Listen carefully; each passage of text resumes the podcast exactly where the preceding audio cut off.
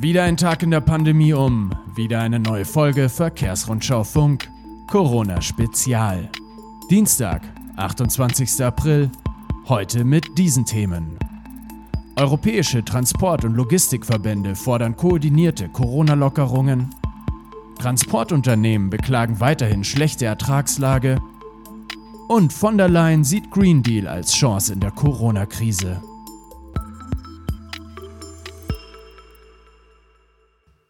Europäische Transport- und Logistikverbände fordern koordinierte Corona-Lockerungen. Die europäischen Dachverbände der Transport- und Logistikbranche haben den Fahrplan der EU-Kommission zur schrittweisen Aufhebung von Corona-Maßnahmen begrüßt und fordern diesbezüglich eine Koordination und Kommunikation mit allen betroffenen Wirtschaftssektoren.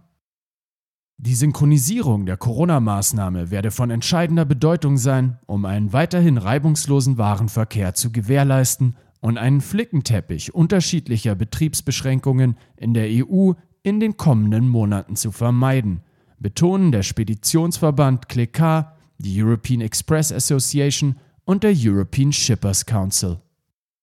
Wichtig für den reibungslosen Transport von Gütern während des Übergangs in eine Post-Covid-19-Umgebung seien vor allem Expressfahrspuren für Lkw an allen EU-Grenzen und weiterhin Ausnahmen von den Luftfrachtrichtlinien etwa bei den Timeslot-Regeln, so die drei europäischen Branchenverbände. BAG-Bericht Transportunternehmen beklagen weiterhin schlechte Ertragslage. Viele Unternehmen im Straßengüterverkehr verzeichnen weiterhin hohe Auftragsrückgänge infolge der Corona-Krise. Das geht aus der neuen Ausgabe der wöchentlichen Marktbeobachtung des Bundesamts für Güterverkehr für die Kalenderwoche 17 hervor. Laderaumkapazitäten in Deutschland stünden demnach angesichts der niedrigen in- und ausländischen Nachfrage branchenübergreifend zur Verfügung. Die vom BAG befragten Unternehmen verspürten zudem einen zunehmenden Wettbewerbsdruck. Die Frachtpreise am Spotmarkt seien weiterhin auf einem sehr niedrigen Niveau, berichteten sie.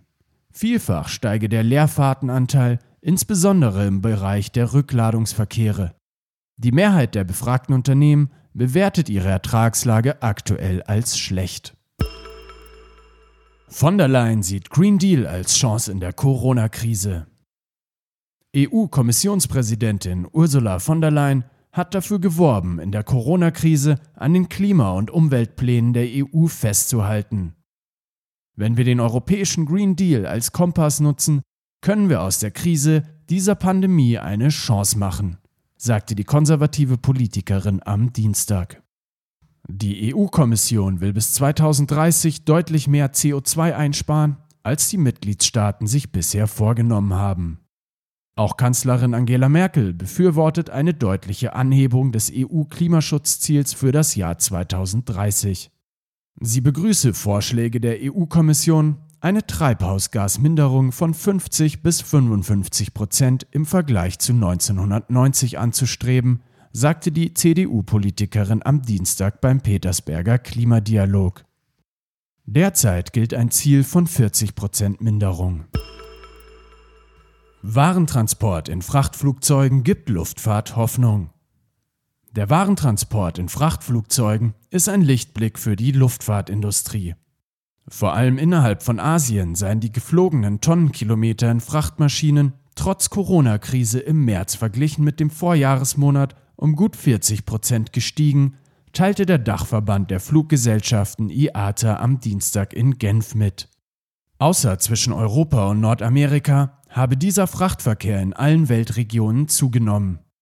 Insgesamt sei allerdings die Frachttransportnachfrage durch den Stillstand großer Industriezweige wegen der Corona-Maßnahmen im März um etwa 15 Prozent zurückgegangen, sagte IATA-Chef Alexandre de Juniac.